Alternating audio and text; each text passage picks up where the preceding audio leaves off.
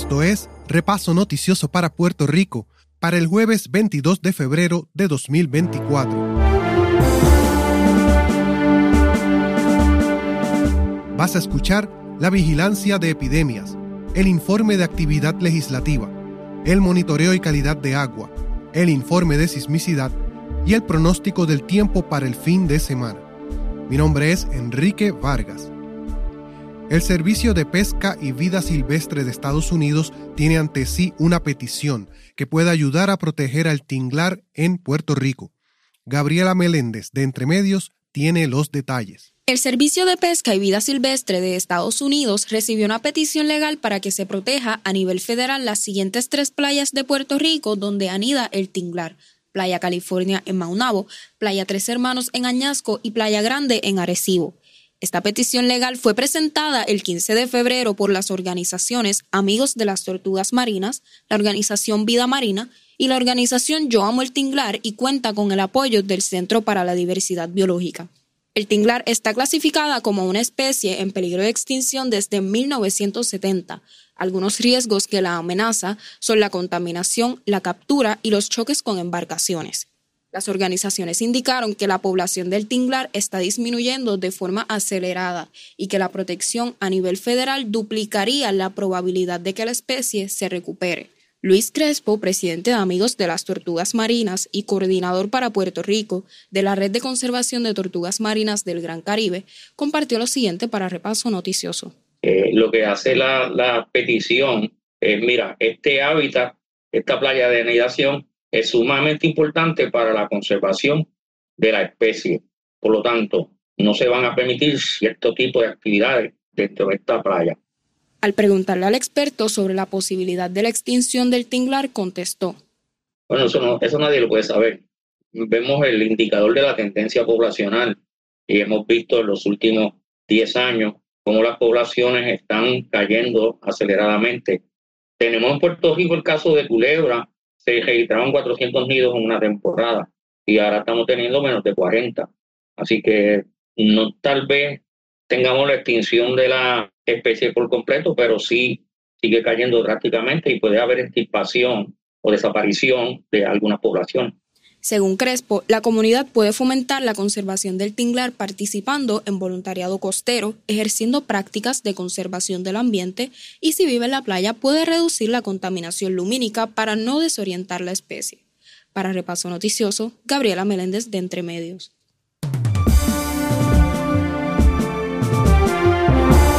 Estás escuchando Repaso Noticioso. En el Senado se llevaron a cabo vistas públicas para evaluar un proyecto que busca cambiar la política pública del gobierno de Puerto Rico sobre la vacunación contra enfermedades infecciosas. El Aida del Valle de Entremedios nos trae un resumen de la primera vista. El pasado jueves 15 de febrero se llevó a cabo en la Comisión de Salud del Senado de Puerto Rico una vista pública sobre el proyecto de la Cámara 1948, conocido como la Ley de Vacunación de Estudiantes del Estado Libre Asociado de Puerto Rico. Esta ley busca derogar una ley del año 1983 llamada Ley de Inmunizaciones Compulsorias a los Niños Preescolares y Estudiantes en el Estado Libre Asociado de Puerto Rico. Entre los deponentes se encontraban el doctor Gerardo Tosca, presidente de la Sociedad Puertorriqueña de Pediatría, acompañado por la doctora Ana Tati Medina, asesora en temas de enfermedades infecciosas. En su ponencia, ambos doctores se expresaron en contra del proyecto por considerarlo contrario a la lucha tanto de la Sociedad Puertorriqueña de Pediatría como del Departamento de Salud de Puerto Rico.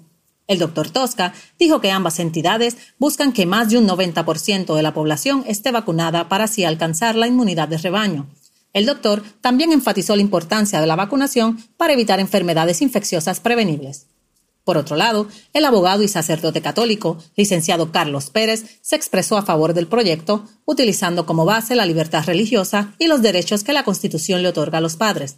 Explicó que el proyecto en cuestión atempera a la realidad puertorriqueña algunas leyes federales ya establecidas, por ejemplo, la obligación a las instituciones médicas a brindar información sobre las vacunas a los padres.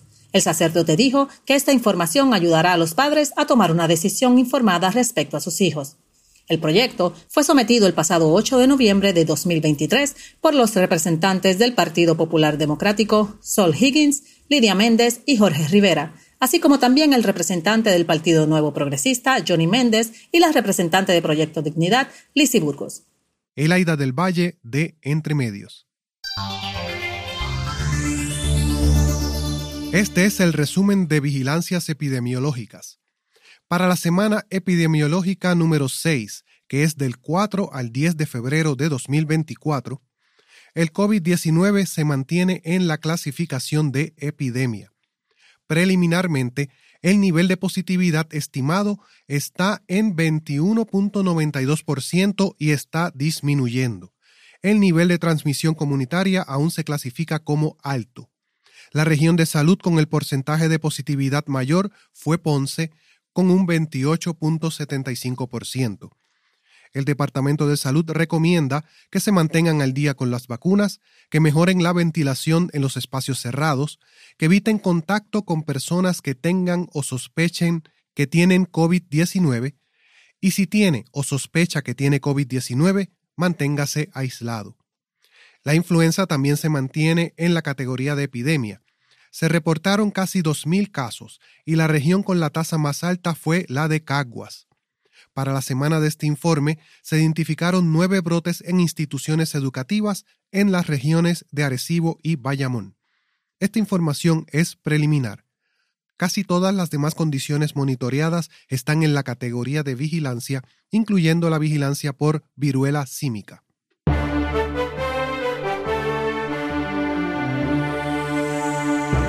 Este es el informe de actividad legislativa y cubre principalmente desde el 11 hasta el 17 de febrero. En ese tiempo se radicaron seis medidas en el Senado y siete en la Cámara de Representantes para un total de 13 medidas legislativas nuevas. No se aprobaron leyes. En el 2024 se han aprobado 42 leyes. Y el Departamento de Estado muestra que el gobernador no ha firmado órdenes ejecutivas durante el 2024.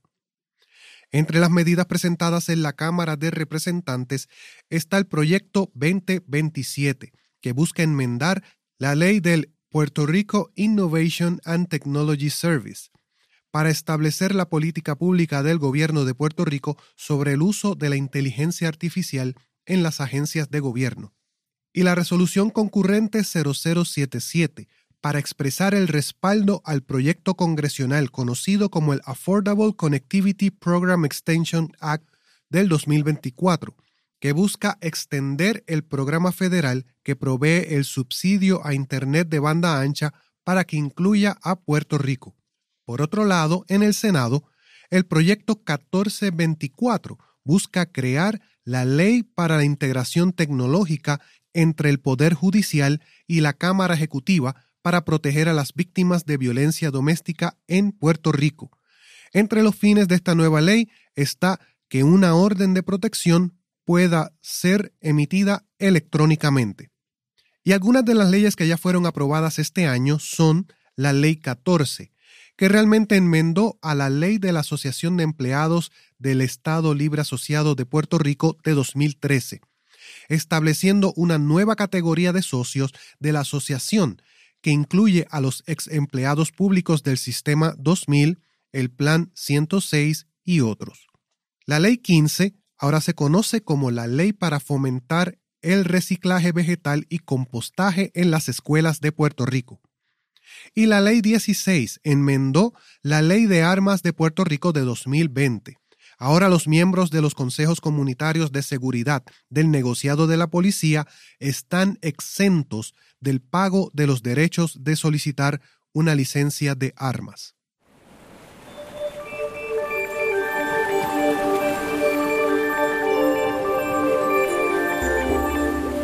Este es el informe sobre monitoreo y calidad de agua y repasamos hasta el 21 de febrero. Sobre fuentes de agua para consumo, los embalses Guayo en Lares, Loco en Yauco y Oaxaca en Quebradillas siguen en el nivel de observación. Todos los demás embalses están en el nivel de seguridad. De igual manera, el acuífero de Juana Díaz sigue en el nivel de observación y todos los demás acuíferos están en el nivel de seguridad. El monitor de sequía de Estados Unidos, publicado el 13 de febrero, muestra que más del 90% de Puerto Rico está experimentando sequía. El porciento que está bajo sequía moderada se redujo Antes era casi la mitad de Puerto Rico, pero ahora es un poco más del 40% que está experimentando sequía moderada. El informe estima que más de 1.5 millones de personas están en las zonas de sequía. El reporte del monitor de sequía dice que las lluvias trajeron mejoras a la sequía moderada en el oeste, centro y sureste de Puerto Rico. Se notaron mejoras en el caudal de los ríos, la humedad del suelo y la vegetación. Y en el informe de agua para uso, todas las playas monitoreadas por el Departamento de Recursos Naturales, por la Fundación Surfrider y por el Programa Estuario de la Bahía de San Juan están aptas para bañistas.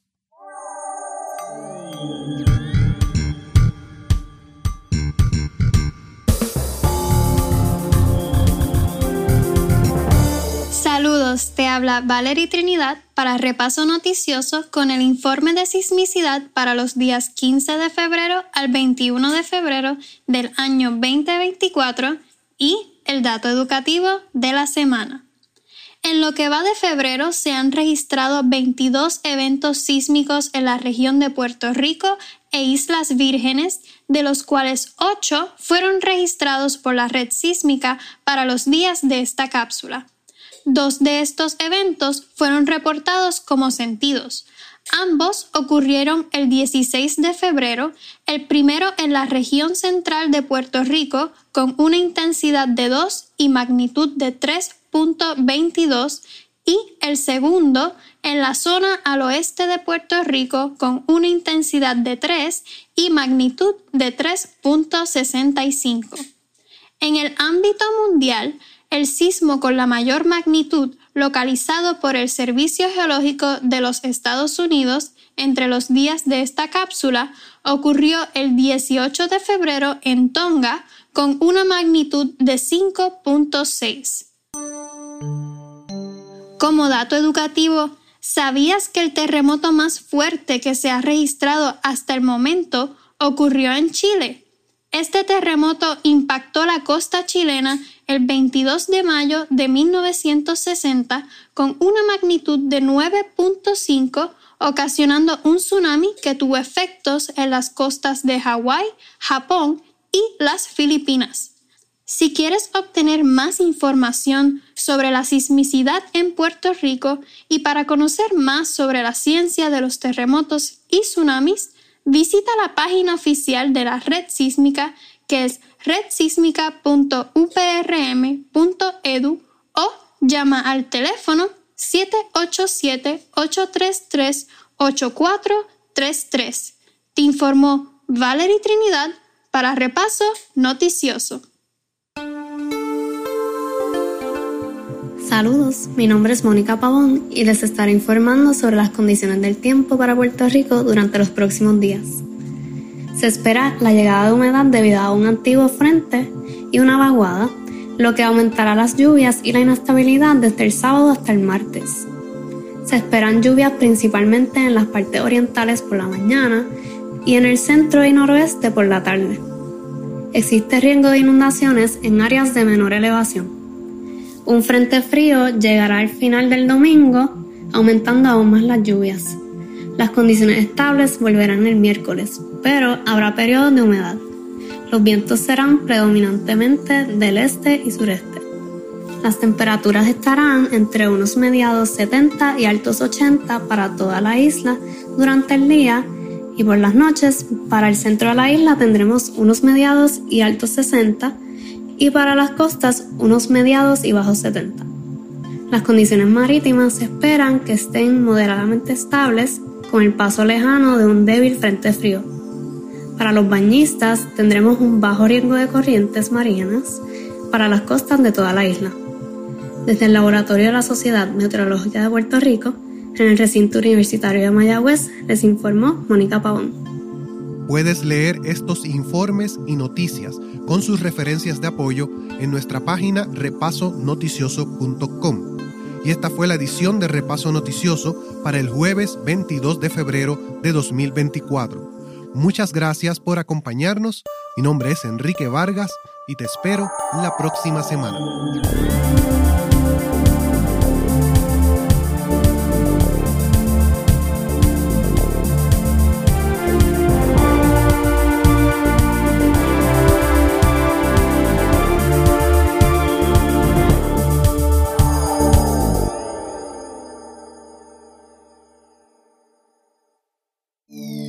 Estudio J. Y. E.